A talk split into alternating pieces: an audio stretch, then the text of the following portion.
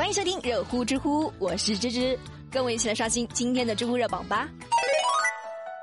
知乎热榜第一名，成都八岁男孩被十七岁男子拖入地下室暴打，知乎热度两千一百八十三万。最近这个事情在网络上也是引起了很多人的关注啊，因为他的确是挺让人气愤的。事情是发生在六月二十五号的晚上，当时这个八岁的小男孩呢是一个人坐在电梯里面，就在电梯门快要关上的那一瞬间呢，刚好这个十七岁的男子就过来了，小男孩也是出于好心嘛，就赶紧去按那个开门键，好让这个十七岁的男子进来。刚开始还好好的，两个人在电梯里面也没什么交流。可是接下来令人恐惧的事情是发生了，这个十七岁的少年突然就把小男孩带到了地下室的停车场，对他进行了非常残酷的殴打。孩子被找到的时候呢，是躺在了一个角落里面，浑身都是血，全身上下多处都受了伤，幸好是被及时送到了医院，才保住了一条性命。现在当地警方已经是对犯罪嫌疑人进行了刑事拘留。自己的孩子无缘无故就被打成这样，本身就是一件特别难受的事情了。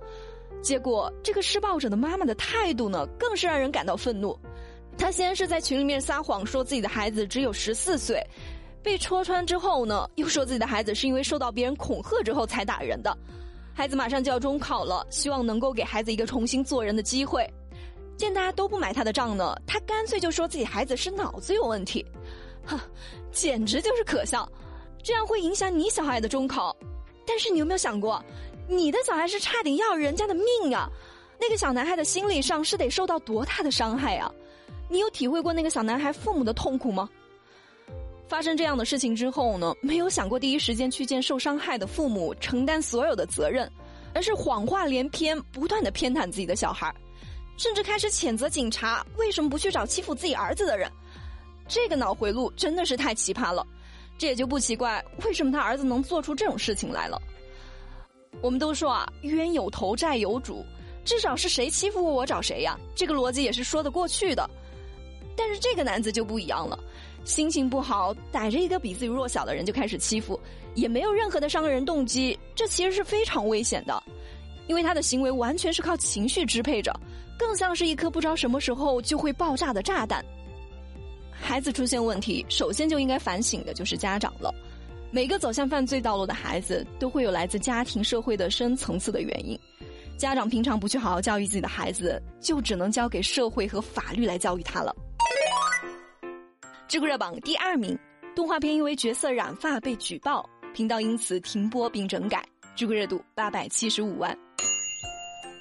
最近有观众在看了金卡通的动画片《飞梦少女二》之后，就说。这个动画片里面的女孩不仅是染发，而且还穿得花里胡哨的，在舞台上表演换装，这对于小孩的价值观导向是有问题的。于是就举报了金卡通。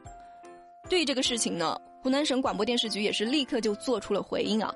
说这部动画片的人物会比较的多，为了帮助大家快速的分辨动漫角色，制作公司就将人物头发设计成了不同的颜色，用来提高角色的辨识度，并不是说提倡染发。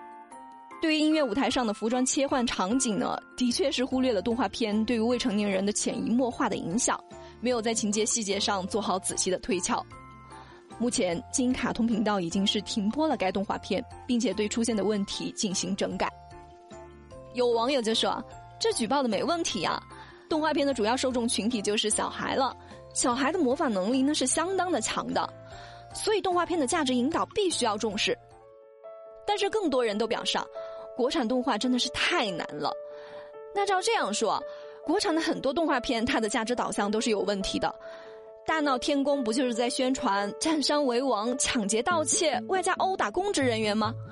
葫芦娃不就是在宣传拉帮结派、虐杀野生动物吗？前不久，在湖南长沙，还有一个六岁的小男孩，学着动画片里面的情节，撑着一把伞就从六楼给跳了下去，造成全身多处骨折的。那这真的能够全怪动画片吗？我们都说啊，这是一个最好的时代，也是一个最坏的时代。小孩子有太多的渠道去接受不同的信息了，动画片也是一样的，它能够带孩子从不同的角度去看这个世界。虽然说现在家长都很忙了，但是对于孩子的看护和教育，那还是真的少不了的。家长平常就应该多教导自己的小孩，哪些是可以学习的，哪些是不能模仿和触碰的，要从小就在孩子的心里建立一个规则感，要不然等悲剧发生，那就已经是迟了。我们都说啊，一部好的作品，它是需要天马行空的想象力，需要不断的创新的。但是直到今天，都已经是二零二零年了，一部动画片竟然因为一个发色问题而要进行整改。这种压抑限制的创作环境，也难怪是国产动漫很难去崛起了。不知道正在听节目的你会支持哪一方的观点呢？觉得这个家长举报的好的，请扣一；觉得他做的不对的，请扣二。知乎热榜第三名，快点被评为高层次人才，购房补贴一百万，知乎热度六百二十七万。一提到高层次人才，可能大家脑海里面就会想到博士生啊、科研人才等等。怎么也不会把他和每天穿梭在城市里面为大家辛苦送快递的快递小哥联系在一起。可是今天，真要告诉大家，快递小哥也可能是高层次人才了。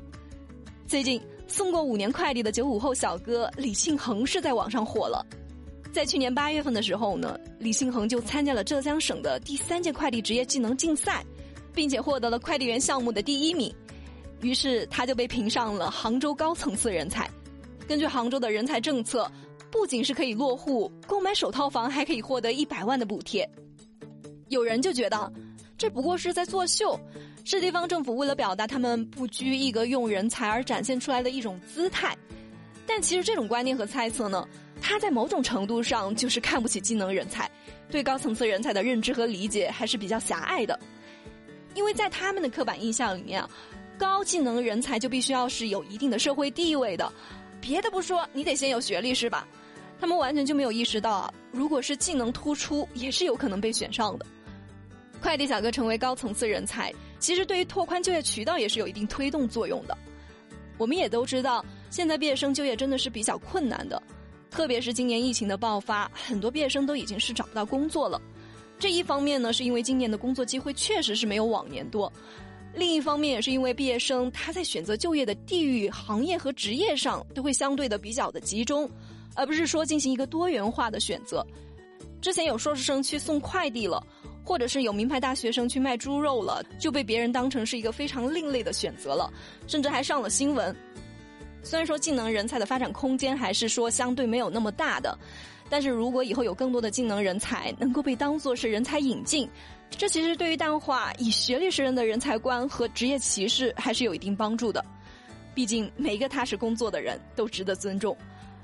这个快递小哥也是特别上进啊，他被评为高层次人才之后呢，就决定在杭州市买套房子成家立业，然后报考一个大专院校，并且扎根快递行业，继续提升自己，为他点赞。好了，有趣有料尽在知乎，我是芝芝，我们明天见啦。